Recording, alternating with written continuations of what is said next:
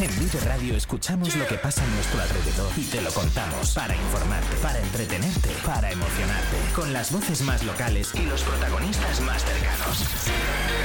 Vive tu ciudad, tu provincia, vive su cultura, su música, su actualidad, su deporte, sus gentes. Vive lo tuyo, vive tu radio. Vive Radio, Segovia 90.4.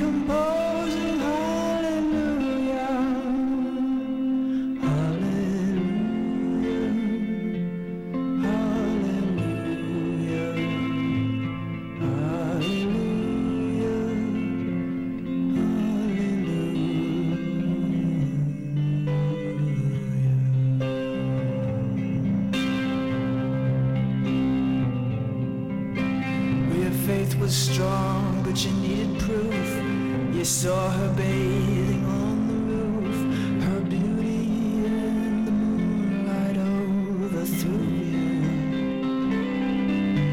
And she tied you to her kitchen chair, and she broke your throne, and she cut your hair, and from your lips she drew.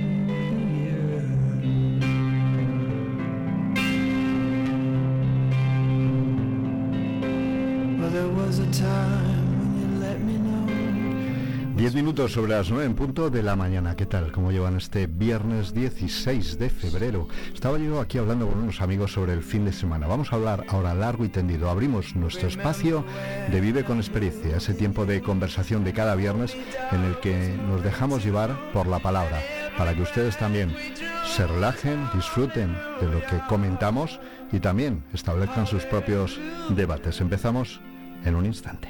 Vive la mañana Segovia con Alberto Guerrero.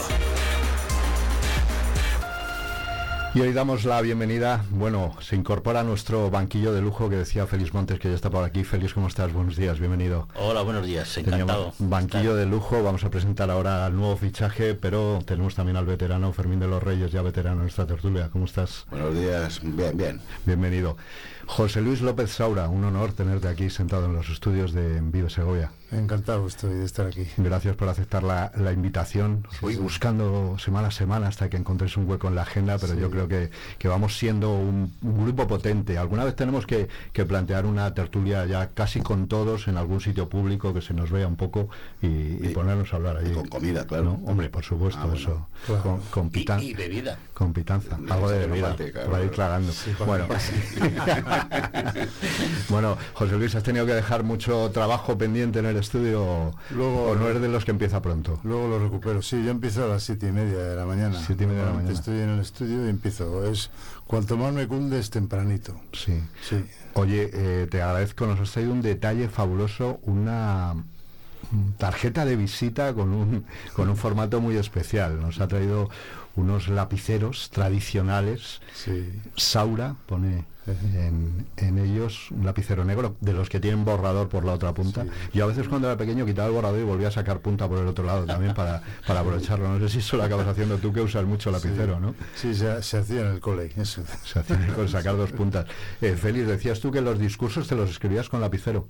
Sí, sí, tanto en mi época de municipio, bueno, en mi época de maestro, claro, una época pretérita, pues era más... eh, Más común, ¿no? más, eh, pero sí, sí, tanto en, eh, en, eh, en mi época de alcalde como después en el Senado, incluso eh, en, otras dedicaciones como en el gabinete ministerial, utilizaba por las noches el lapicero para, escribir eh, intervenciones porque me inspira muchísimo el, lapicero. Soy un poco antiguo, pero la verdad es que me inspira y agradezco eh, a José Luis su, su regalo y también a Fermín que, mm, que también me ha, me ha regalado un libro mm, valorizado sobre el signo del Águila Fuente y ahora que explique él, porque también me ha enseñado dónde y por qué emplean esta palabra que me parece preciosa. Así Ah, que sí. muchas gracias a ambos. Es un concepto precioso, ¿eh? Es A mí un me lo habéis explicado. Lo vamos a explicar para ustedes que nos están escuchando porque habrá gente que lo sepa. Yo tampoco lo, no lo utilizaba o nunca lo he utilizado así. No, porque es un término que se utiliza en, en México y cuando te piden la dedicatoria de un libro, te dicen, me lo valorizan. Y entonces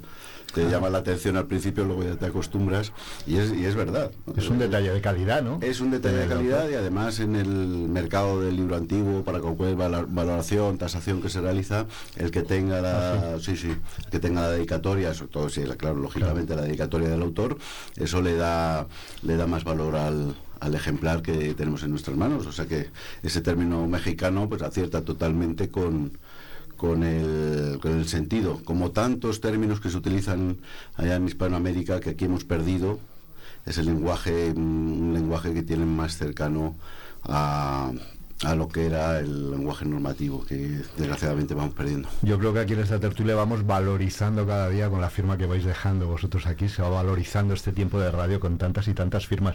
Oye, lo del lapicero, ahora que lo estaba contando eh, Félix, eh, tú que trabajas con documentos antiguos, con archivos, yo no sé, ten- tendrás un conocimiento de, de cómo se escribía, de, de qué tintas se utilizaban, de cómo ha pasado el tiempo sobre los papeles, ¿no? Sí, sí, hombre, se, se ha utilizado, yo, yo utilizo, vamos, yo he visto tanto impresos, unas tintas que son mm, diferentes, unas composiciones, por cierto que, que hemos estado analizando composiciones de tintas con gente del Consejo Superior de Investigaciones Científicas, de Bellas Artes, y unas- algo apasionante, y luego las, las tintas que se han utilizado para escribir a mano, que hasta la época del bolígrafo y poco más han sido las mismas, ¿no? Y luego el, el- el lapicero, el lapicero que lo utilizamos, como decían tanto José Luis como, como Félix, en la infancia, por supuesto, ¿no? y, y yo los, los utilizo eh, desde hace muchos años, o los sigo utilizando por la investigación. Cuando trabajas con impresos antiguos, con documentos, te exigen el, eh, utilizar el, el lapicero precisamente por esa capacidad de, de bo- ser borrado. ¿no? Claro. Oye, eh, José Luis, tú, el primer paso siempre es el lápiz en tus obras, Sí, normalmente sí. siempre. Yo hago mucho boceto, mucho apunte, siempre llevo un, un blog de apuntes y siempre llevo un lápiz. Yo salgo de casa sin un lápiz y soy capaz de volverme a por uno o comprarme uno por el camino. ¿eh? Más importante que el móvil, por supuesto. sí, claro, claro. Siempre, ¿no? Oye, pues eh, mira, hablando de esto, y, y ya que decía Félix, apuntaba lo de, yo me escribía los, los discursos a lápiz, no sé si ahora los políticos de nivel nacional, con tantas idas y venidas de argumentos, que escuchamos un día, un día una cosa y, y el mismo día lo contrario, lo tendrán que hacer todo a lápiz para borrar o corregir, o somos los periodistas los que deberíamos tomar notas a lápiz para corregir, porque se corrigen las cosas a los cinco minutos, ¿no? Estamos escuchando estos días con el tema de la, de la amnistía a unos y a otros que yo lo he dicho, pero no lo he dicho, eh, lo dijiste tú, que no, que no fue eso lo que dije, que, que ha sido eh, como dicen, eh, una explosión controlada un- eh, para que salten los argumentos, chivatazo de alguno de otro. ¿Qué cara se nos queda a los ciudadanos? ¿Qué opináis? Mm, Bueno, con todo pues, esto. yo sigo defendiendo el lapicero, la goma de borrar y sobre todo eh, el pensar. Yo recuerdo hace 15 días que aprovechando una frase de María Antonia, creo que fue, hablamos mucho de la palabra ideología. Hay que tener ideas. Cuando no se tienen ideas, pues el tema, sea lapicero, sea ordenador o sea con eh, grabadora, flojea por todos los sitios. Pero yo sobre este asunto que tú has comentado, Alberto, yo es que creo que estamos desenfocando absolutamente eh, el tiro. Es decir, estamos equivocados. Somos una sociedad que se confunde con eh, tremendamente en sus análisis, porque no, no hay un análisis de verdad. Eh, yo creo, o pregunto, que, que ¿por qué esa demonización de la negociación, del diálogo, de la modificación? Yo pondría a todos los políticos y también a todos los comunicadores en el escenario de la transición. Es decir, más que negociaron, más que modificaron, más que fueron absolutamente mm, permeables en, su, en sus planteamientos eh, monolíticos algunos, que hubo en la transición, no hubo en ningún lado. ¿O es que se parecían en algo ideológicamente en los planteamientos que podía tener Manuel Fraga Ibarne y Santiago Carrillo? Por cierto, con ambos tuve la suerte de hablar largo y tendido en mi época eh, más joven. Eran personas que claro que tenían, eh, por no citar, eh, para no barrer para casa a Felipe González o por no eh, citar, en fin, a Suárez, por supuesto, ¿no? Eran personas que desde su planteamiento eran capaces de argumentar, de defender, pero también de modificar a, la- a favor de corriente, a favor del acuerdo. Yo siempre reivindico el acuerdo, la negociación. Lo que no soporto es que se demonice cuando tú acuerdas con alguien diferente. Yo creo que por ahí viene el error de la situación actual de unos y otros. Es en esa mm, em, falsa utilización del acuerdo, de la negociación, de, de, eh, de chavales, ¿os acordáis? No había cosa más bonita a la salida de la escuela o en el recreo que cambiar cromos, que negociar, te doy dos por uno, tres por uno. Claro, pero Y- es entender la negociación, eh, lo estoy imaginando, ya que tenemos aquí a un pintor, a un ilustrador, como si fuera un camino, ¿no? Partimos de un punto cada uno y vamos a ver dónde nos encontramos. Pero a veces la negociación se entiende, por la política que estamos viendo que se hace, en avanzar cada uno en su sentido, arrasando al contrario, ¿no? Para llegar a otro punto, pero arrasándole, no encontrándote en el medio, ¿no? Así podríamos ilustrarlo casi. Yo, por ejemplo, recuerdo, yo he trabajado para muchas empresas como ilustrador, como freelance. Yo vengo del mundo de la publicidad y del cine principalmente. Y trabajando para Renfe, una vez Renfe tenía una publicación interna para todos los empleados, que son muchos empleados. Renfe era una cosa gorda. Y se hizo una campaña que era remando en la misma dirección. Entonces yo hice un dibujo de una trainera típica vasca con su, sus remeros y, bueno, dando vueltas, remando cada uno para un lado, con lo cual aquella barca no se movía. Y al ladito pasaba una, remando todos en la misma dirección, potentes, y los pasaban por delante. Quiere decir que de alguna forma un solo remero que reme para el otro lado descontrola todo y la barca no anda. Pues esa era un poco la idea esa. Si todos remáramos en la misma dirección, con ideas, con cosas y tal, yo creo que por ahí podían ir las, las cosas. Fermín. Bueno, sí, eh. Félix tiene una parte importante, muy importante de razón. Y es que muchas veces desatinamos, miramos al dedo, ¿no? Cuando señalamos la luna y nos fijamos en el dedo y en cosas accesorias. Hoy día es muy fácil manipular, yo lo, veo además a diario cuando estoy con los chavales, muchas veces la carencia que tienen de, de pensamientos, de, información, o sea, son muy fácilmente manipulables, en general todos. Entonces, por supuesto, la, negociación, el diálogo tiene que estar por encima de todo. Pero para eso tenemos que tener unas ideas claras y unos objetivos. Entonces, claro, la negociación tampoco es un chantaje. Entonces tenemos, es verdad que se, dice, se demoniza cuando se, cuando se negocia, sí, pero en algunos casos no es que se demonice, sino que se critica lo que se negocia o lo que se cede para conseguir el poder. No el proceso de negociación. No el proceso, no, el proceso de negociación a mí me parece, me parece bien. Hay personas, en este caso dos partidos que tenían eh, posibilidades de acceder al gobierno, pues que hablen con todos si se sabe mm, rápidamente cuál va a ser el resultado en algunos, pero por lo menos tener la deferencia, estamos en un parlamento, de mm, hablar. Pero tú has hecho con todos que también se critica que se hable con todos, ¿sabes? Mm, hombre, todos criticamos y, siempre, sobre todo en estas circunstancias, dices, y yo he sido el primero, ¿y cómo han sido capaces en estas circunstancias, en este contexto, de hablar con esta gente? Objetivamente no es malo sentarse y decir, a ver, ¿qué quieres? Y dice, ah, pues yo quiero la, mm, independencia, quiero la amnistía y quiero no sé qué, y además no sé cuántos miles de millones. Vale, pues hasta aquí hemos llegado. El problema es que te digan eso y digas que sí. Ese es el problema. Pero hablar, por supuesto, que hay que hablar. Es que es lo que nos falta, cultura democrática. Parece mentira que hayan pasado tantos años y todavía estemos así. Seguimos atascados en el mismo punto. De enfrentamiento al final. Es que todo se reduce en eso, ¿no? Luego parece que hay un, hay un frentismo constante. Mm, yo es que creo que, la idea, em, lo decía em, por unir la, la, última reflexión de Fermín en la que coincido, es decir, es que la política, la política es eso. Si una vez que el ciudadano eh, ha expresado su voluntad. Me llevo en unas elecciones municipales, que regionales, que estatales. Si yo no entiendo por qué em, el que no es capaz de llegar a acuerdos critica al que ha llegado a acuerdos. Yo, por ejemplo, no comparto que determinados em, determinados planteamientos de grupos socialistas en contra de los acuerdos entre PP y Vox. Tú podrás criticar después la política efectiva que hacen porque no te gusta una política social, una política económica, una lo que sea. Pero criticar el acuerdo por el acuerdo, si un grupo participa con la ley en la mano, porque la ley es fundamental, con las leyes democráticas, un grupo participa en un proceso electoral y hay ciudadanos que le dan su apoyo, la tarea de los que han salido elegidos es negociar si no hay mayorías absolutas. Y negociar con todo el mundo y sobre todos los temas. Y no demonizar la negociación. Luego después viene otro periodo, que es el periodo parlamentario, de la crítica política, del, enfrentamiento entendido desde el punto de vista positivo de, los, eh, de las soluciones que se dan a los problemas de los ciudadanos, donde puede haber esa diferencia eh, eh, que tú expliques a, a la ciudadanía. Pero partir del hecho de que es malo negociar repito, y pongo escenarios diferentes, escenarios diferentes. Yo nunca entendí que se critique acuerdos PP-Vox.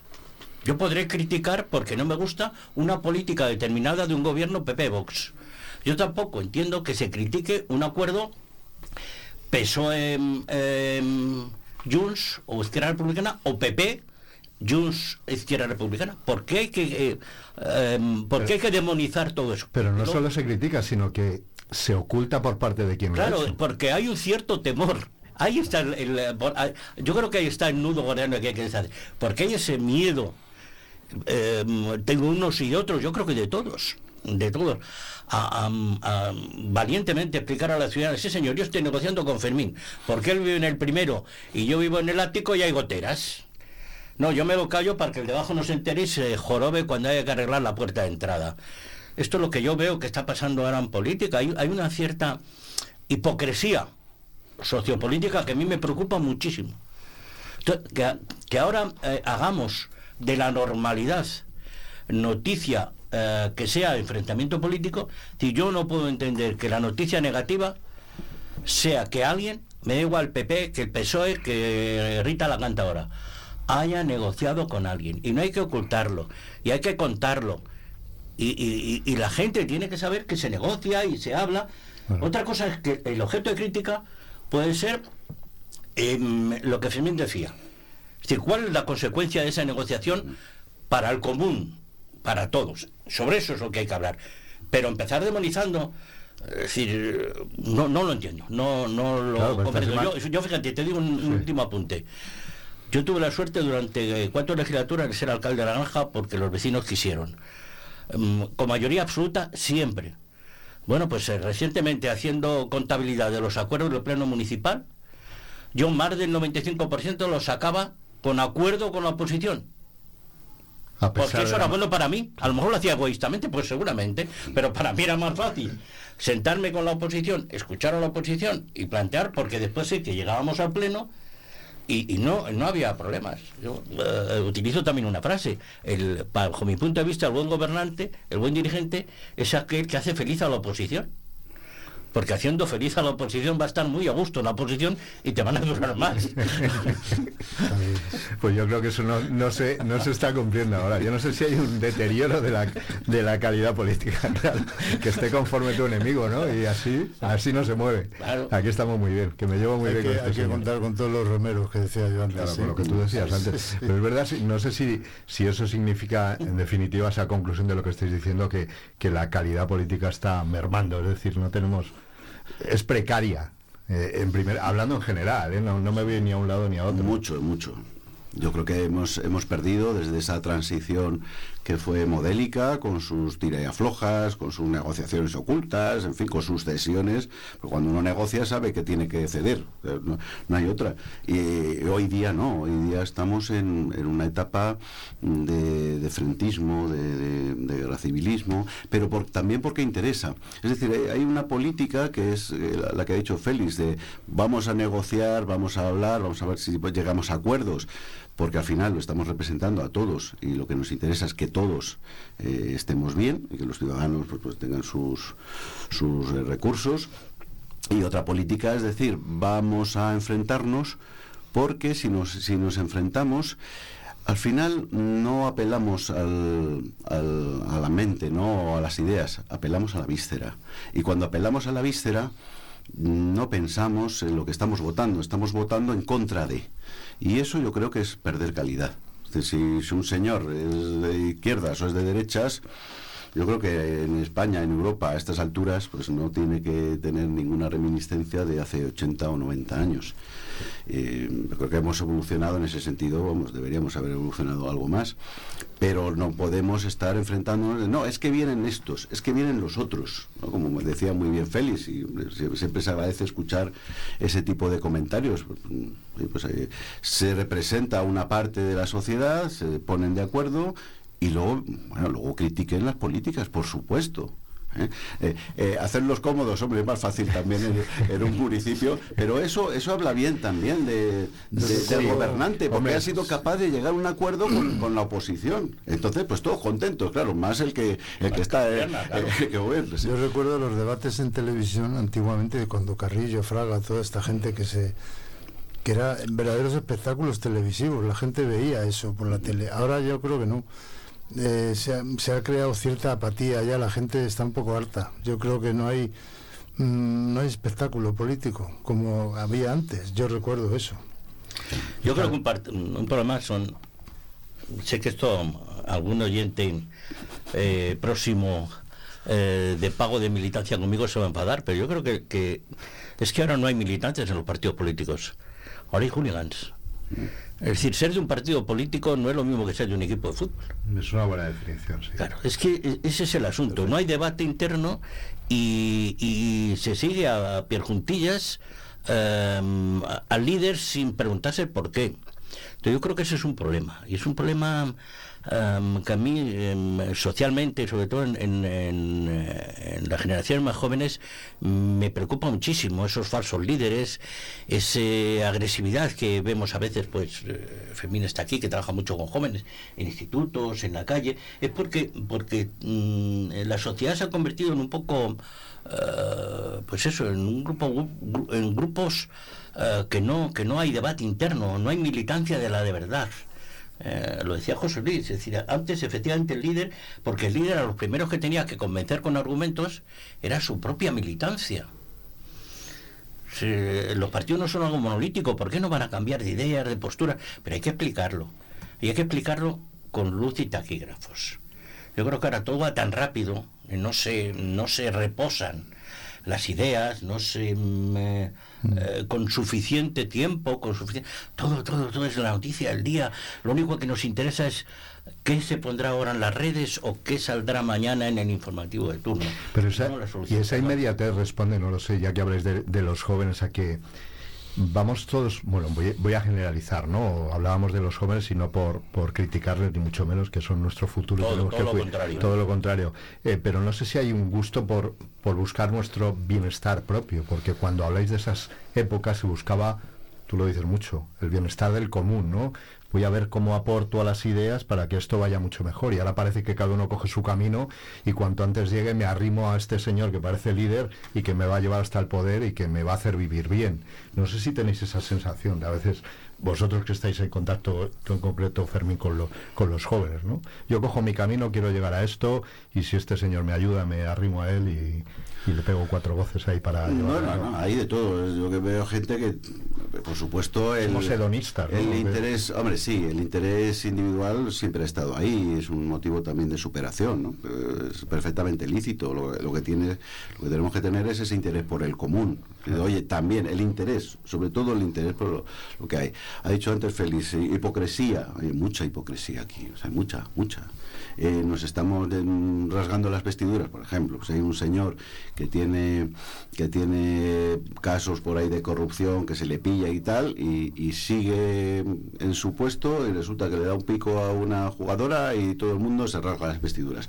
Caso, ejem- caso de esos, ¿no? Y es políticamente incorrecto lo que estoy diciendo, pero, pero si uno va a ver, pero ¿qué ha ocurrido? Pero si este señor es, ha cometido corrupción por esto, por esto, por esto, está salpicado por esto, y resulta que está al mando de algo, y, por, eso nos rasgamos las vestiduras. Y luego hay otro problema que decías, eh, decía también inmediatez, eh, yo creo que es la inmediatez y, gobernar en algunos casos por saturación. Llega un momento en que el ciudadano no asimila. No asimila, o sea, hay tales casos de escándalo, eh, estoy hablando en general, ¿eh? o sea, no, no, eh, de, de escándalo, de mm, esto no puede ser, fíjate lo que ha pasado, que, que al final nos saturamos. Eh, no podemos estar todo el día en la calle, todo el día protestando, todo el día dándonos, eh, llevando las manos a la cabeza. Al final el ciudadano lo que hace es, no, no, mira, mira, yo desconecto porque no quiero saber nada. Y no quiero saber nada, como decía bien José Luis, de esos políticos que además no son ni Fraga, ni Carrillo, ni otros que tenían cierta envergadura, o Félix, o gente que tiene, que tiene cierta entidad. No. Es que ahora tenemos gente mm, de medio pelo, en muchos casos, y esos hooligans. son gente pero no es casualidad. O sea, a un gobernante de medio pelo, y hablo casi de todos, le interesa tener a su alrededor una gente que no piensa que gracias al líder está ahí mm, teniendo unos puestos y unos cargos y le va a defender a muerte, pase lo que pase, y ese es uno de los grandes problemas que tenemos. Pero son reflejo de la sociedad, la clase Sí. política. Sí, Claro, porque eso se dice siempre. Yo, yo eh, em, eh, continuando la conversación de Fermín, decir, por ejemplo, pensemos lo rápido que aparecen y desaparecen los líderes políticos. Aparecen rápido, rapidísimo. O eres el que mm, eh, tiene mm, el gobierno, o duras en la oposición menos que un pastel a la puerta de un colegio. ¿Por qué no reflexionamos eh, sobre eso? Sobre esa volatilidad que tienen los líderes políticos en la actualidad. No duran nada. Habría que preguntarse por qué no duran nada. Porque las organizaciones eh, son unipersonales. Yo creo que, el- mejor eh, político no es el que se rodea de los peores. Si es medianamente inteligente, me da igual un gobernante, un alcalde, un presidente de diputación, te rodear de los mejores. Pero si realmente el egoísmo entendido positivamente es estar con los mejores, porque tú eres mejor. Como decía Di Stefano, Bobla Fútbol, nadie es mejor el solo que el equipo. Entonces un político es mejor, le hacen mejor sus compañeros de viaje. Claro, pues hay que ser un líder, que no es lo mismo ser el jefe que ser el líder. Y yo creo que hoy, hoy hay una falta de liderazgo, entendido, con lo que esa palabra mm, significa, tremenda. Es tremendamente preocupante la falta de un verdadero liderazgo. Convertimos en eh, cabeza visible de un proyecto a cualquiera que pasa por la puerta y da tres voces.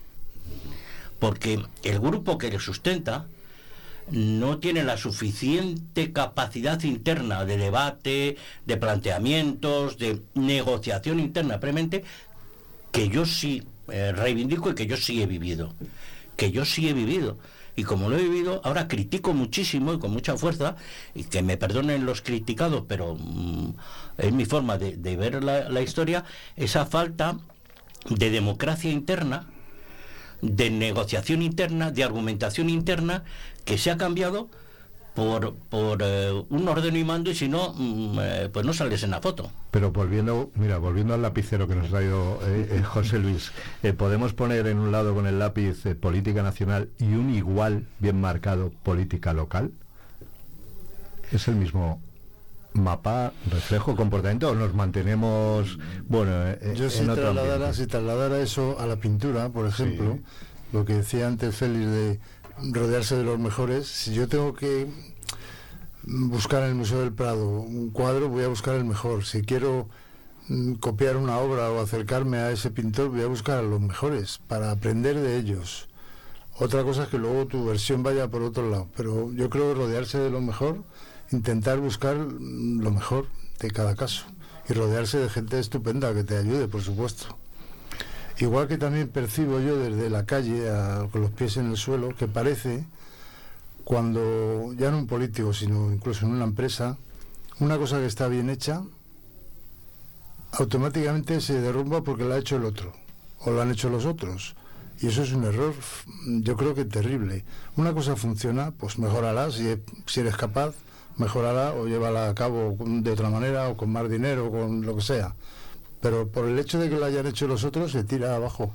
¿Te estás refiriendo a la política más cercana? A todo. Me refiero en general, incluso en las empresas pasa, ¿eh? En la política cercana también, pero en la grande también pasa. Yo creo que esto, de repente dices, esto lo han hecho aquello, me da igual la derecha que la izquierda. Al final ocurre, ocurre en, las dos. Yo lo noto desde fuera. De repente esto desaparece, porque yo qué sé.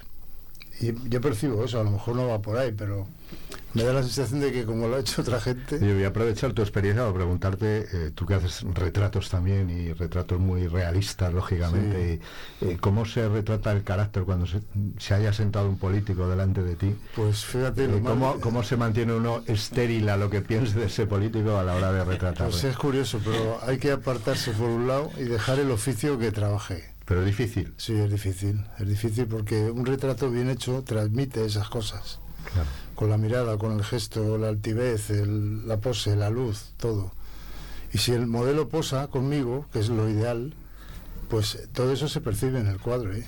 Pero si yo te caigo bien o mal, el gesto que me sacas es diferente. Pues puede ser. sí, puede ser. Normalmente. Por eso te preguntaba si pasaba bajo los políticos, ¿no? Cuando tienes que hacer un retrato. Pues no he retratado yo a muchos políticos, ¿no? ¿no? Te iba a preguntar cuál ha sido el más complicado, pero. No, no políticos no he retratado así. Eh, a muchos actores y cosas de esas. Pero bueno, sí influye, ¿no? A la hora sí influye, sí, sí, marcar. Oye, tenía yo por aquí apuntado también otro, otro asunto que me llamaba la atención y venimos ya más cercano a nuestras calles, a las calles de la, de la capital, con polémicas que se llevan arrastrando sobre el comportamiento de ciertos estudiantes aquí en, en, en la capital. Es, por ejemplo, un detalle, y se ha hablado esta semana también que ha habido una reunión de responsables de la IE University con, con la concejalía correspondiente de sostenibilidad ambiental sobre el comportamiento de algunos estudiantes de este centro a la hora de depositar la basura, por ejemplo. ¿no? esa falta de respeto, de decir, vamos dejando bolsas donde sea. Mm, me voy a hacer el ingenuo, es por desconocimiento del sistema de recogida de basuras que tenemos en nuestro en nuestro país. Yo puedo decir que, que, hay, mucho burro, con perdón de los burros, ¿eh? porque hay gente que no tiene educación ninguna pero en general estamos hablando, ¿no? De la gente, gente joven que yo percibo también que, no sé, incluso pasan los pasos de cebra sin mirar siquiera, jugándose el pellejo. Eso se nota, la gente joven sobre todo. Y van con el teléfono y no... Da igual. Pero hay gente joven que eh, damos por hecho que tiene un cierto nivel, tiene un interés por las cosas, un interés por el patrimonio. Mm, ¿no? Yo creo que, que lo del nivel, eh, es que el nivel no es sinónimo Ya. de... mm, No digo nivel económico. Es sinónimo de otras cosas. No Yo digo creo- nivel económico, ¿eh? No, ya, no, no, no digo ni, ni nivel de titulación.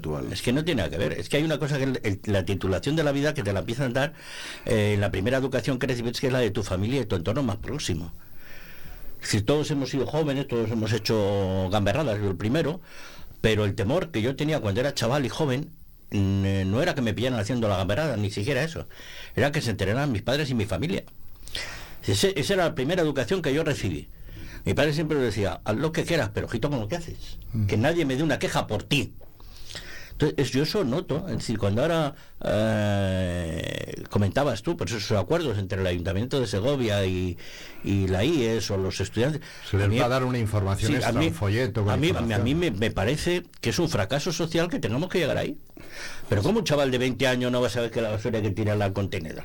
Bueno, Pues claro. o que hay que respetar a cuando entras en el autobús y, y repito generalizar acarrea un tremendo horror pues yo que viajo mucho en Madrid en, en, en autobús o en metro yo veo que la mayoría de los jóvenes sí se levantan sientan pero claro hay, hay un grupo y, y generalmente en, en determinados comportamientos eh, no cívicos no es eh, grupos marginales ni nada de eso. ¿eh? Los chavales que están aquí en la universidad no son marginales ni social, ni económicamente, ni sus familias.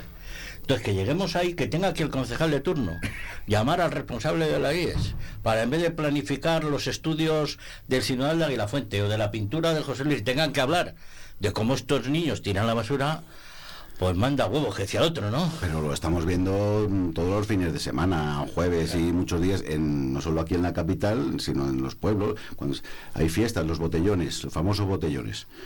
La gente va con sus, vamos, los hemos visto Con mil veces, con sus bolsas, con todo, pero ¿y cómo dejan luego eso? ¿Dónde están? Si es que lo dejan allí, pero todos. Y me da igual que sean de un pueblo por ahí perdido que, que del botellón universitario que hay en la Complutense, por ejemplo, que eso es uno de los problemas que hay, que se hace botellón universitario y dejan todo aquello hecho un lodazal, pero por Dios, y, y- entonces estamos hablando de, to- de, de gente que tiene un nivel intelectual mínimo, una titulación, pero como bien decía Félix, es Sí, no educación, pero por mucho que, hay- que se les diga y por mucho que se les haga y por mucho que estén hablando, luego se les llene la boca de salvar el planeta, porque esa es otra. Están salvando el planeta y luego hacen no sé qué y luego te dejan allí todas las botellas, todo eso, porque eso se conoce que el planeta lo recoge solo. Claro, aquí ¿qué ocurre? Pues eh, en una zona como es el centro, mm, bastante envejecida, estos chavales pues llaman mucho más la atención, pero son una muestra más de lo que de lo que tenemos. Yo tengo un amigo que vive en el Paseo del Salón y dice que el otro día tuvo que desalojar del piso de arriba por lo menos a 30 estudiantes que estaban en una fiesta a las 3 de la mañana, encima de su casa. Y él se envalentonó con su bastón, es un hombre más bien pequeño, y se hizo con los 30, los echó a la calle. Sí. Sí, con- eh, jugándose el tipo.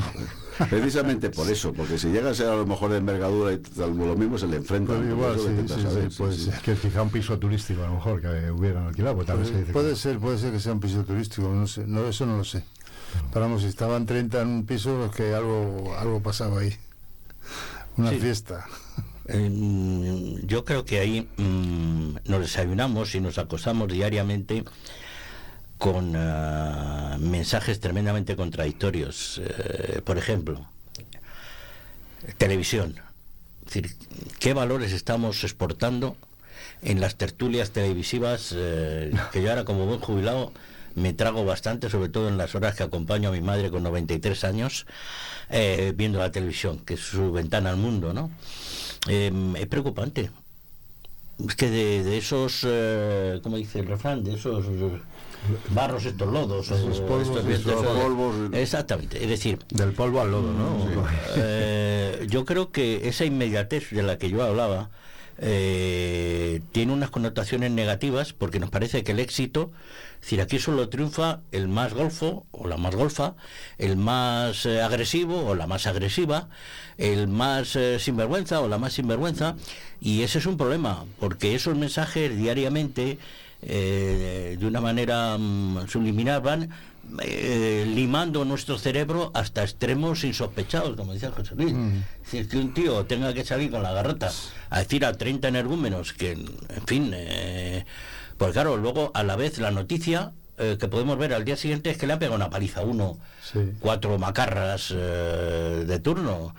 Y con eso nos tiramos tres días. A los tres días eh, ya aparece otra noticia y desaparece esa. Es decir, lo, lo rápido, lo rápido Sí, que los la- mensajes no, y, y no conseguimos que la sociedad entienda algo en positivo de esos mensajes. Porque el mensaje no es la paliza, el mensaje es que no hay que dar la paliza. El mensaje no es que eh, haya una violación en grupo, es que no debe haber esa violación en grupo. Pero hacemos de la anécdota Sí. un elemento noticiable por, por naturaleza. Claro que es un problema que haya un, un accidente con una lancha motora y, y que unos eh, asesinos maten a dos eh, personas que están ejerciendo su, su trabajo dignamente. Pero el problema no está solamente en ese hecho. El problema está por qué hemos llegado ahí. ¿Por qué hemos llegado a que un señor tenga que subir a regañar? ¿Por qué tenemos que reunirnos para que no tiren la basura? ¿Por qué? El porqué de las cosas, esa reflexión que yo reivindico, creo que social y culturalmente, cultura en política, no estamos lográndolo. Cultura en política, lo has vuelto a decir. Yo creo que espacios como este, de conversación, deberían extenderse. Esa costumbre, esas tertulias en, positivo para seguir reflexionando. Lo malo es que los chicos o mucha gente, no de, gente joven, no ve la tele, eh, a pesar de todo eso, o sea que ni, ni la ve, ni, tertuliar, vamos, de eso lejos, y se guían por las redes sociales. Y eso, eso sí que es un arma poderosísima de desinformación. Coincido de- contigo totalmente. De todo, además, ¿no? Es, Ahí es donde aumenta esa velocidad de consumo de los mensajes, que hay que estar al día y hay que tener cuatro informaciones cada Es que- hora es casi. que te ¿no? llega un mensaje y a los 10 segundos ya hay otro encima de ese. Con lo cual, si te ha olvidado el anterior, a lo mejor el siguiente es más fuerte. Hay una cosa que decía don Santiago Ramón y Cajal, que es un tipo al que yo admiro, que decía que no creía demasiado en el ser humano y que las dos únicas cosas que iban a prevalecer serían la ciencia y el arte. Ahí lo dejó el tío. Bueno, pues ahí lo dejamos nosotros también.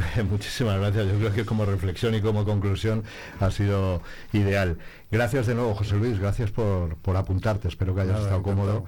Igual el próximo día que te llame me dices que, que no tienes tiempo, sí, pero sí, no quiero estoy- pensar que no sea por porque has estado no, bien. ¿eh? no, por los compañeros. En absoluto, estoy encantado. sí, sí. Un placer, un placer feliz como siempre escucharte. Nada, muchas gracias a vosotros. Gracias por las aportaciones. Aquí saldrá enseñando. un cuadro, por eso digo que hay que hacer bocetos Un boceto a lápiz de Ah, Escarlata Ojara. Escarlata Ojara. Espectacular lo que estamos viendo. Le voy a hacer una foto, luego lo subimos a, a redes sociales. Vale. Igual sale un boceto Fermín de esta tertulia, no sé, le vamos a dejar ahí Bueno, tirado eh, no estaría mal, no estaría Eh, nada mal. Es que un artista de esta categoría, desde luego, es admirable. Admirable. Porque yo, yo- vamos, yo lo he dicho alguna vez, yo siempre admiro, cada vez soy menos tolerante, pero intolerante con la vulgaridad y con, sí, con no saber hacer. Y cada vez admiro más a los profesionales y a la gente buena y que sabe Bueno, yo, en serio, no es por haceros la pelota para que vengáis otro día, que sé que tenéis las puertas también, abiertas, que también. pero, pero os admiro, ¿eh? os admiro a todos los que estáis aquí sentados cada viernes conmigo, porque me encanta conversar, escuchar y aprender y ver cómo es- cosas como este boceto, que es una auténtica maravilla. De ahí sale el cuadro, pero es que eso ya es obra de arte sí, sí, sí, ¿eh? sí. A lápiz. Yo entre el lapicero, el libro y ahora estos eh, bocetos que estoy viendo de José Luis, vamos, me voy hoy Este es el cuaderno. Súper valorizado, como decía. una- un año de carrera. ¿Eh? Es una, una Este es el cuaderno excelente que forma de empezar. siempre encima para hacer apuntes. Empezar la mañana, Y sí. aquí a veces sale un cuadro, a veces no, pero a veces sí. Yo como no sé pintar también yo cuaderno, pero para tomar notas. Bueno, pues mira, Claro. vamos a empezar a, a practicar con el una dibujo. auténtica maravilla lo que estamos viendo. Gracias a los tres, un abrazo. Muy bien. Vive la mañana Segovia con Alberto Guerrero.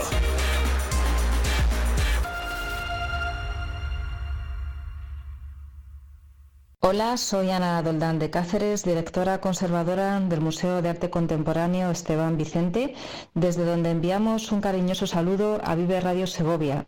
Os deseamos el mayor de los éxitos en esta nueva aventura radiofónica. Vive Radio Segovia en el 90.4 de tu FM.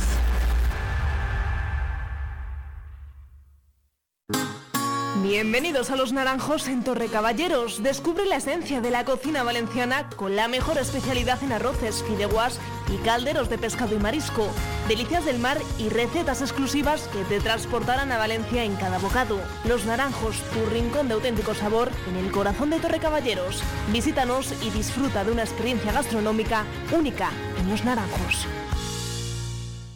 El 24 de febrero, de 12 de la mañana a 10 de la noche, acércate al primer mercado gastronómico de San Blas, organizado por Festur y FECOSE, las agrupaciones de turismo y comercio de Segovia.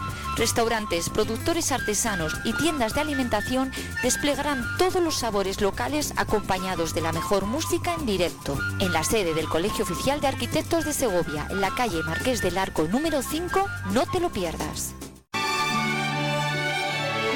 ¿Tienes un préstamo o una tarjeta bancaria? Si por más que pagas y pagas tu deuda nunca se acaba, podemos ayudarte a eliminar tu deuda recuperando todos los intereses que has pagado si son abusivos.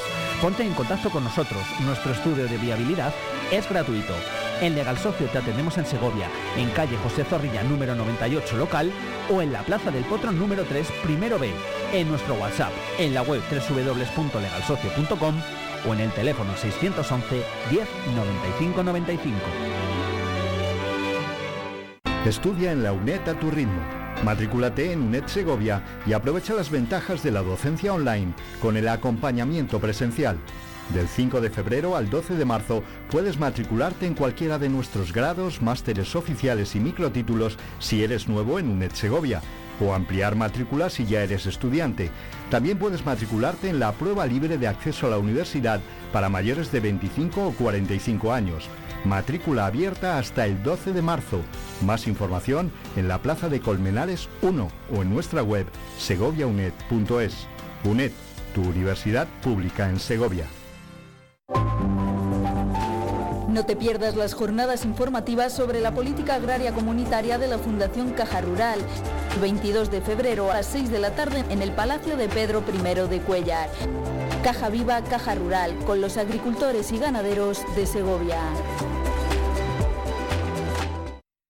En Vive Radio escuchamos lo que pasa en nuestro alrededor y te lo contamos para informarte, para entretenerte, para emocionarte, con las voces más locales y los protagonistas más cercanos. Vive tu ciudad, tu provincia, vive su cultura, su música, su actualidad, su deporte, sus gentes.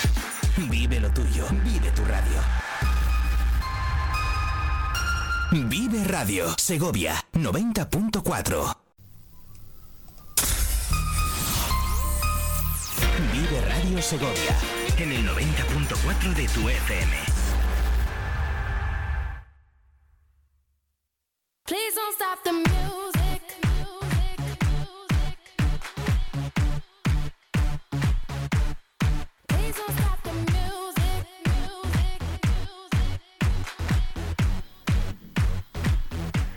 Animando esta mañana de viernes, eh, vamos a conocer todo lo que el mundo del deporte nos espera. Sergio Perela, buenos días. ¿Qué tal Patricia? Buenos días, ¿cómo estás? Eh, nos espera un fin de semana no te voy a decir apoteósico porque no estamos todavía, estamos en febrero y bueno, nada de lo que ocurra en febrero debería ser apoteósico todavía, por lo menos en el mundo del deporte. Eso lo tenemos que dejar, esos ca- calificativos, para un poco más adelante. Bueno, quizás sí, quizás sí Águeda Muñoz, Águeda, Mar- mejor dicho, ¿no? que se cambió el apellido, em, consigue quedar primera, segunda o tercera en eh, estos campeonatos de España que se van a disputar en Orense desde el viernes, aunque ella va a competir el sábado, porque a eso de las 12 menos 5 de la mañana lo podremos ver por la tele, evidentemente, esto ya tiene streaming todo y esto evidentemente tiene streaming, pues eh, tiene su primera prueba importante.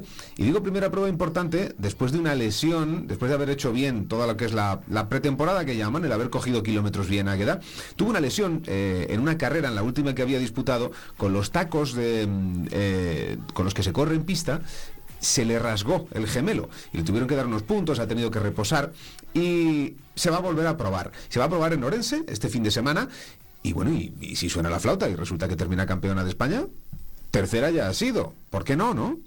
Apoteósico sería. Entonces sí que sería apoteósico. Entonces sí que sería apoteósico. Pero eso, eso lo vamos a ir contando, evidentemente, susto, de todas maneras, durante ¿eh? el fin de semana. Sí, además colgó en redes sociales eh, el, el- el roto y el, y el cosido, no el descosido porque Se lo no, cosieron. pero se lo cosieron. Nada, tuvo que descansar. Es, es una cosa bastante común en carreras de fondo porque cada una sale por una calle y inmediatamente se coge calle, calle libre, que se dice que en realidad es todos por la misma porque ahorras metros, corres menos cuando vas por dentro y por eso se pelean todas por tener ese espacio por dentro. Ella hizo muy buena carrera, está haciendo muy buena esta parte de la temporada, está siendo maravillosa y seguimos teniendo las esperanzas muy altas de que Águeda cumpla los requisitos técnicos que ya los cumple para ir a los Juegos Olímpicos de París, pero es que si encima le avalan los tiempos, pues mejor que mejor. Y está muy cerquita, está muy cerquita en 1500. Hay tres grandes mujeres en este país y ella es ahora mismo la tercera. Así que vamos a cruzar los dedos a ver, a ver si Esther Guerrero nos deja un huequito. Va a ser difícil, pero Águeda está ahí pendiente del rebote de cualquiera de ellas. Bueno, eso sería apoteósico. Lo otro va a ser maravilloso, porque tenemos partidazos y además muy importantes, Patricia. Voy a empezar Pues por venga, Nava, si quieres. venga, vámonos al balonmano. Vamos a empezar por el balonmano. Lo digo por importancia. Al handball, ¿no? Que al el- handball. En la liga plenitud de Asobal, que ahora hay que decirlo así. eh, el partido de la jornada ya fue la semana pasada el de balonmano Nava, pero fue en la cancha de Sinfín y fue un trasquilón importante, una derrota muy dura, muy dura, que luego mm, veremos o pesaremos cómo han asumido allí en Nava. Pero lo cierto es que hay que pensar en futuro y el futuro es que puedes conseguir tu primera victoria de la segunda vuelta frente a Ademar León en tu cancha. En el Guerreros Naveros la cita es a las 8 de la tarde. Está todo el mundo disponible para, para Balomano Nava. Hay que recordar que allí en León se sacó un punto, que fue un puntazo el que sacaron allí los, los guerreros. Y que aquí, bueno, pues fíjate, 8 de la tarde del domingo, que no es mala hora. Va a estar lleno, va a venir gente de León. Eh, es una mm, eh, tradición que se junten y es también una tradición que sea un poco más que un partido, porque esos derbis tienen, quieras que no, una carga mayor. Y luego, además, tenemos que decir también que van a estar las cámaras de teledeporte, que es el partido de la jornada otra vez. Con lo cual, ese extra de motivación, pues lo que yo quiero hacer ahora es ver si lo tienen también allí en Nava, hablando con uno de los protagonistas. Pues vamos a escuchar enseguida esa entrevista con Carlos Villagrán. Eso es, el segundo entrenador de Nava. Enseguida estamos con él. Mucha radio. Mucha vida. Vive Radio Segovia. Carlos Villagrán, muy buenas. Hola, muy buenas, ¿qué tal? Eh, pues con muchas ganas de hablar contigo. No, no te voy a preguntar por toda esta nueva etapa de segundo entrenador, porque ya llevas mucho tiempo, ya llevas toda una primera vuelta, ya casi veterano. ¿eh? Em, pero sí que te, te- tenía muchas ganas de hablar contigo, mira, por, por dos cosas, ¿no? Eh, en esta segunda vuelta venimos de un primer resultado. eh, yo creo decepcionante sería la palabra, ¿no? Contra Sinfín. Eh, recibir esos 40 goles de un equipo de abajo eh, fue duro, ¿no, Carlos? Bueno, sí, eh, es duro por... Pero bueno, no, no por perder contra el último, porque, porque bueno, es verdad que es el último, pero, pero en esta Liga Sobal la verdad es que está siendo todo bastante ajustado. Venía de, de perder de uno en, en Benidorm, eh, bueno, venía de, viene de perder partidos ajustados, pero la realidad es que la tabla es lo que manda y es lo que, lo que es, ¿no? Y, y era una muy buena, muy, muy buena oportunidad para nosotros eh, eh, ponernos en una zona muy tranquila, ¿no? Eh, contra un último clasificado, eh, bueno, eh, un, un partido directo, pues bueno, tenía muchas circunstancias y en el que evidentemente pues eh, no estuvimos acertados, eh, ha sido el peor partido del año, eh, de- con mucha diferencia, porque no estuvimos bien en, en ninguna fase del juego, en ningún momento del juego, perdimos todos los duelos y en ese aspecto pues sí que sí que nos, nos molestó y fue duro pues eh, bueno pues una derrota que, evidentemente no contábamos con ella o no queríamos que fuera ella. Mm. Eh, más allá de eso, que he empezado por el pasado, pero simplemente para dejarlo atrás, para eh, esconderlo detrás de la puerta, sacar, como tú has dicho, lo, lo que se pueda sacar, ¿no? Lo- lo- de todas las derrotas se pueden sacar conclusiones eh, y pensar en, en futuro. Pero, claro, tú estabas como jugador la última vez que el equipo estuvo en Asobal. Y en aquella ocasión, Carlos, eh, se hizo una primera vuelta muy, muy buena. Y la segunda vuelta no lo fue. Y yo no sé si mm, tú que lo viviste, tienes, igual que nosotros que lo vemos desde fuera, miedo de que esto se pueda repetir.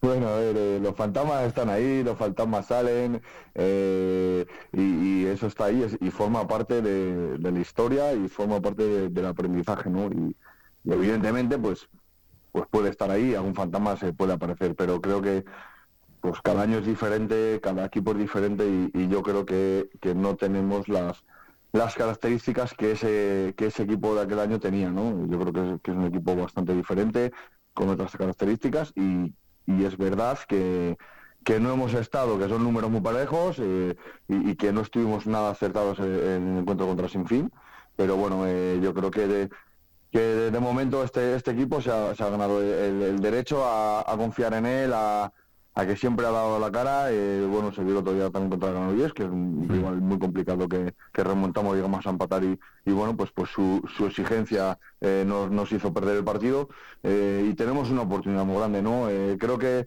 que nuestro objetivo sigue siendo eh, formar al equipo, sigue siendo sacar el máximo rendimiento a nuestros jugadores. eh, eh, creo que lo hemos hecho bien en la primera vuelta y, y podemos dar un pasito más. Es cierto que bueno, pues, pues que este es un, es un mazazo, no lo vamos a negar, que, que no contábamos con él o que no queríamos contar con él, mejor dicho.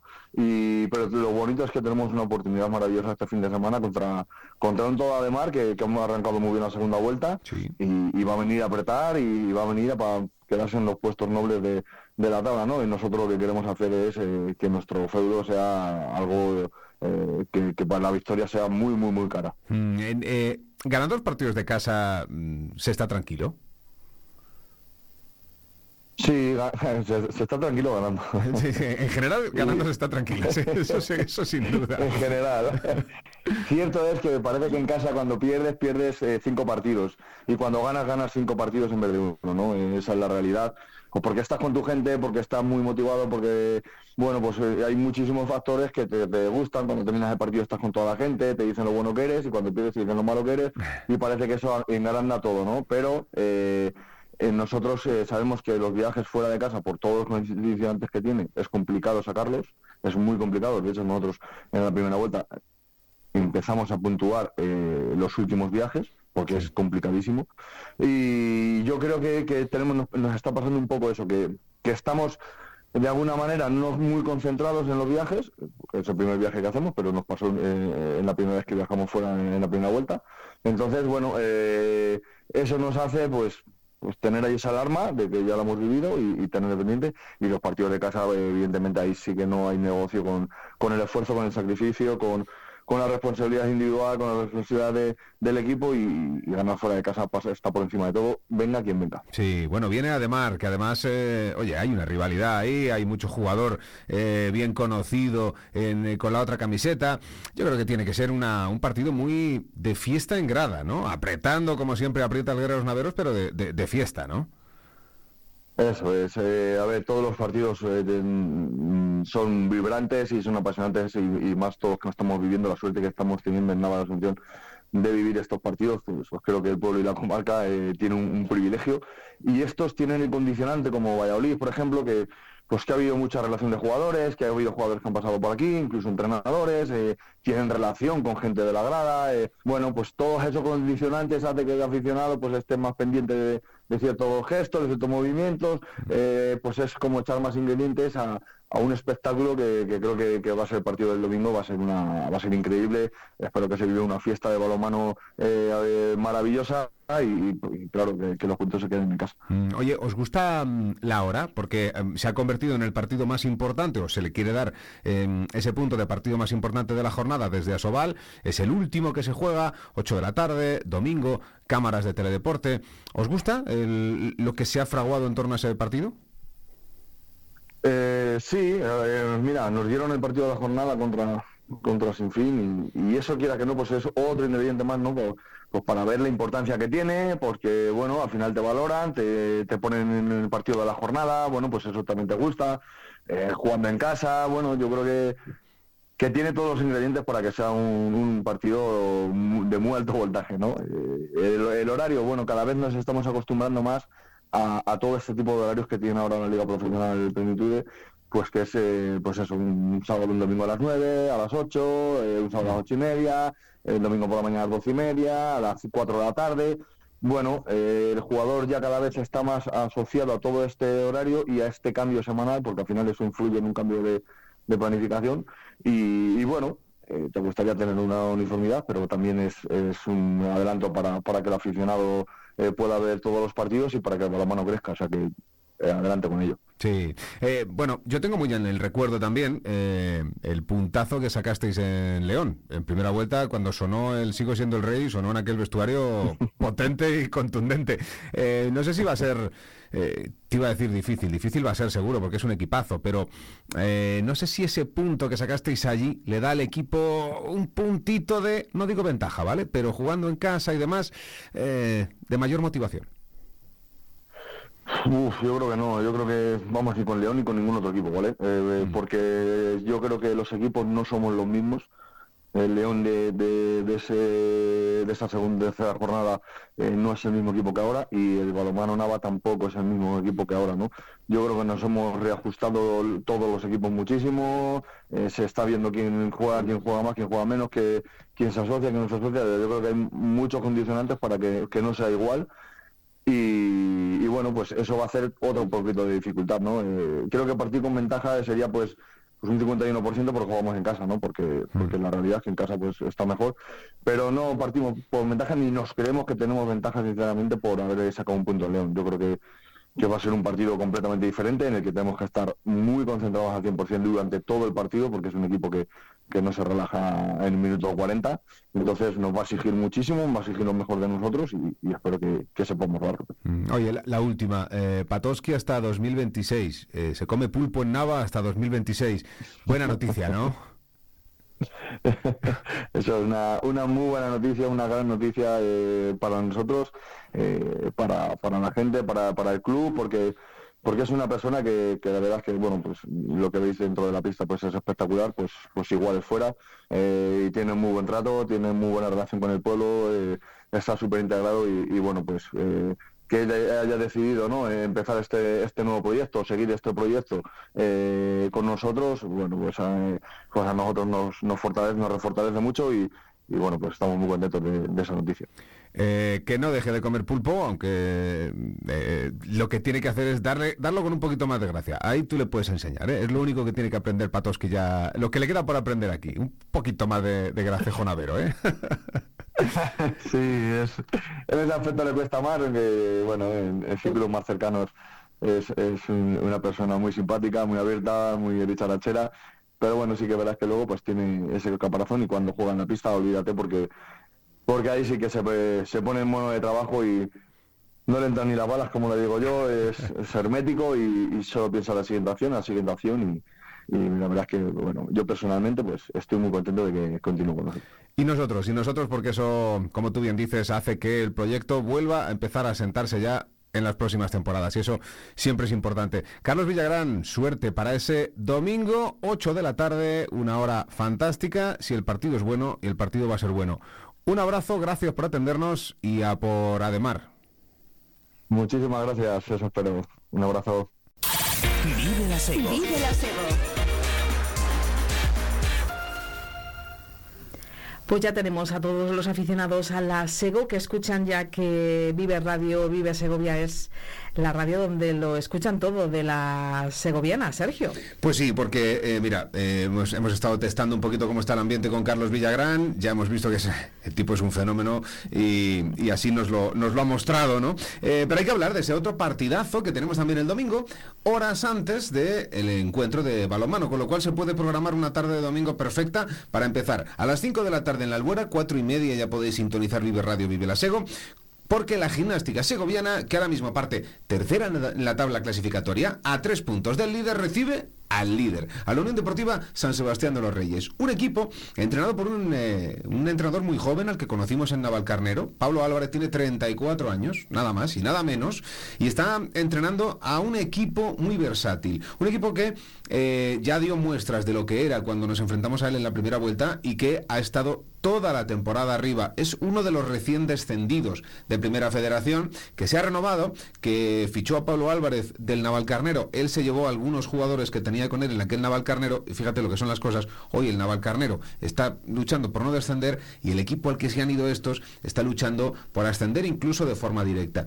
¿Cuál es la gran noticia? ¿Cuál es la importancia de este partido? Pues la importancia de este partido es que entre un equipo y otro hay tres puntos de diferencia nada más. La gimnástica segoviana eh, tiene 36 puntos, ha conseguido de los puntos que tiene 18 en casa y 18 fuera. Es decir, que el equipo está puntuando y jugando muy bien fuera de casa.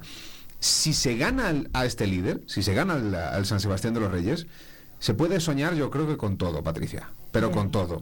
Y aquí reside la importancia del partido y aquí reside también las cautelas que siempre tiene Ramses Gil con lo que pueda pasar. La cautela que no tenemos nosotros es que sabemos que va a estar llena la albuera, o prácticamente, apunta a mejor entrada de la temporada, porque el eh, último partido, el último domingo, fueron prácticamente 1.800 personas de Segovia contra el Getafe B, y en este caso se van a unir 135 personas que vienen de San Sebastián de los Reyes en autobuses, que van a pasar el día, que van a comer en Segovia y que van a, bueno, confraternizar un poco con la afición. Eh, entiendo que todo en buena lid. Así que si no nos vamos a los 2.000, vamos a estar muy cerca en ese partido. ¿eh?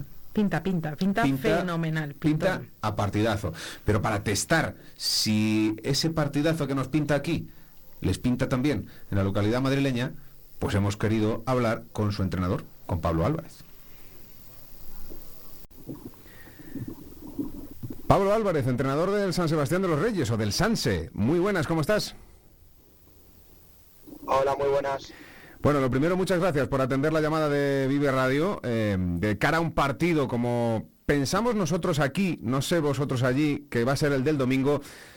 Partido de peso, partido importante de dos equipos que no sé eh, si te sorprende que estén los dos arriba. Mm, Pregunto primero por el Sanse y luego por la Segoviana.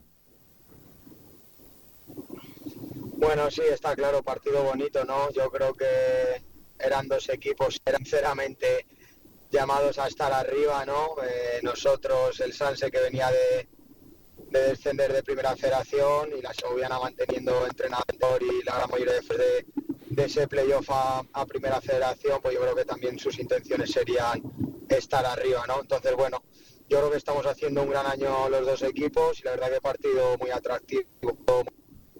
Hmm. El partido de la, de la primera vuelta fue un partido que termina 0-0. Yo creo que, y no sé si, si coincides con, con lo que digo, eh, fue casual que terminase 0-0, porque fue un partidazo con un montón de ocasiones, todo hay que decirlo, eh, muchas del lado del lado del Sanse.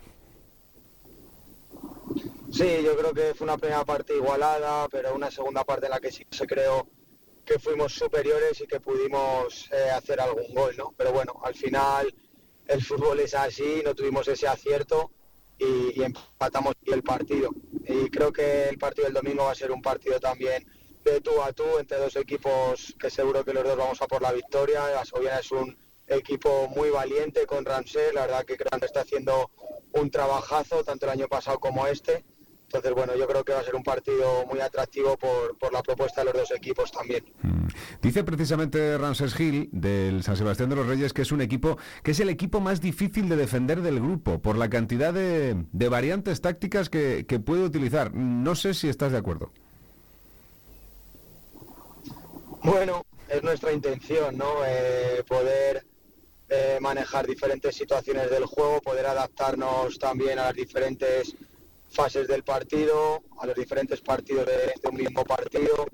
Bueno, sí que creo que a día de hoy somos un equipo bastante completo. Evidentemente eh, tenemos eh, preferencia por algún tipo de partido o por algún escenario, pero yo creo que sí que a día de hoy el equipo se puede sentir cómodo independientemente de lo que le toque hacer. Hmm. Eh, ¿Qué es lo que más eh, te gusta como entrenador de la gimnástica segoviana que, estás viendo este año? Que tú la conoces de, de, años precedentes, pues por los enfrentamientos con Navalcarnero y demás, pero, pero la de esta temporada. Bueno, yo creo que es un equipo con mayúsculas, ¿no? Eh, un equipo con muchísimo corazón, un equipo de autor que tienen muchísima energía y eso está claro que, que es sello de, de Ramsés y la verdad que creo que es un equipo muy completo también, ¿no? Con mucha energía en fase defensiva, eh, con jugadores eh, con una capacidad de, esfuerzo y de compromiso altísima. bueno, un equipo también que le gusta tener buen trato de balón, que genera muchas superioridades por fuera, que carga mucho el área eh, con centros laterales. También porque está preparado muy bien la pérdida, mejor de su que tiene que un equipo muy completo, por eso va donde va, por eso el año pasado hizo playoff. Ya te digo, creo que es un equipo muy bien trabajado. Mm.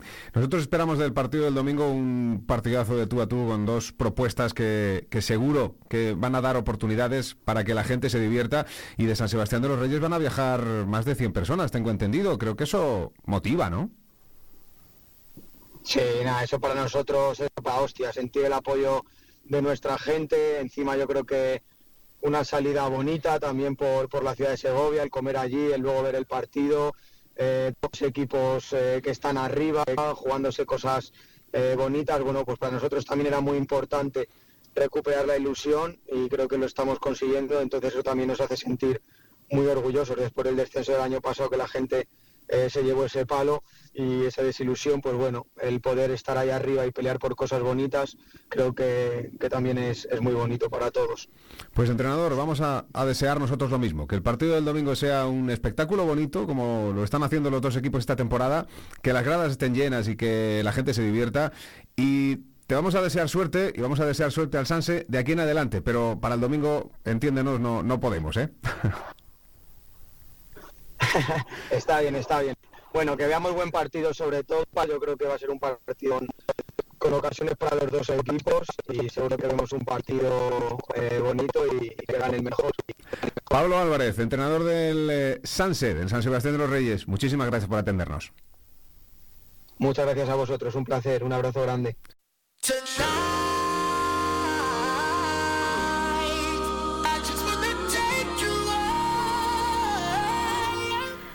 Bueno, pues ya hemos escuchado esas impresiones. eh, Sergio, nos vamos acercando al final de la sección deportiva de los viernes. ¿Qué más cositas nos tienes que contar antes de decirte adiós? Antes de decirme adiós por hoy, por hoy, que luego voy a dar tralla todo el fin de semana con todo lo que viene, e insisto en, eh, en decirles a todos que a partir de las cuatro y media vive la Sego, ahí estaremos muy encima de ese partido que nosotros pensamos que puede ser un partido muy importante para el devenir de la competición, por lo menos de cara a la gimnástica segoviana. Y ya hemos escuchado las palabras del, del entrenador de Naval Carnero, que piensa más o menos, más o menos lo mismo de- del partido. Bueno, pues hay que hablar de fútbol sala, porque Sego Sala, nuestras chicas que están en segunda división, tienen también partido este fin de semana. Lo que ocurre es que es un partido que tienen fuera de casa, que van a jugar en San Fernando de Henares, en un equipo que marcha en mitad de tabla y que lleva tres victorias consecutivas. Así que vamos a ver si les sale bien el eh, hecho de jugar fuera contra el femenino San Fernando que viene de ganar al Muslera. Es verdad que esas tres victorias consecutivas del, del rival de Segosala en este caso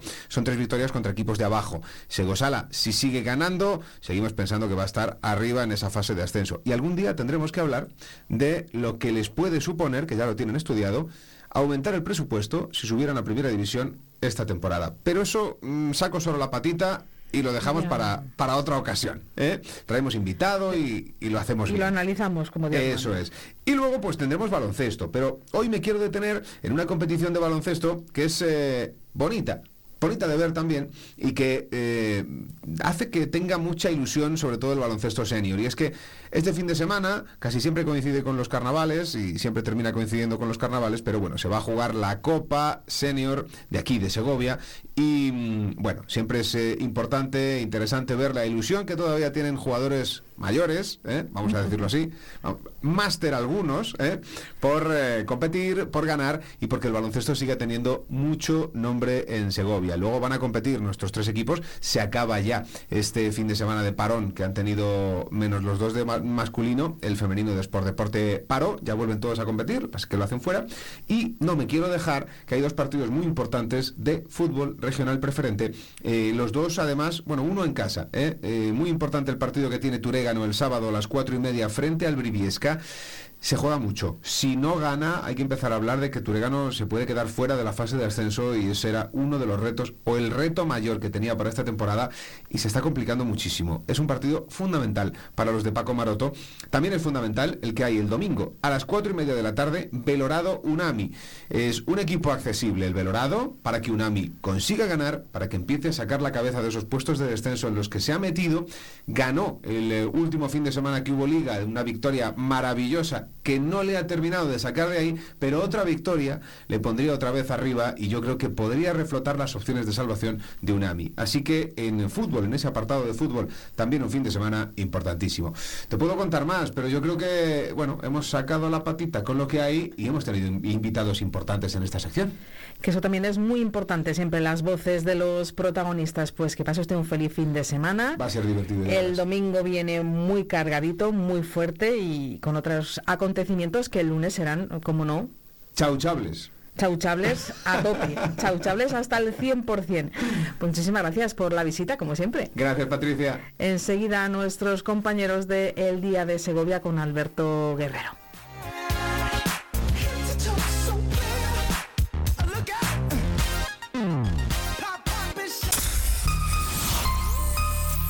Vive Radio Segovia en el 90.4 de tu FM.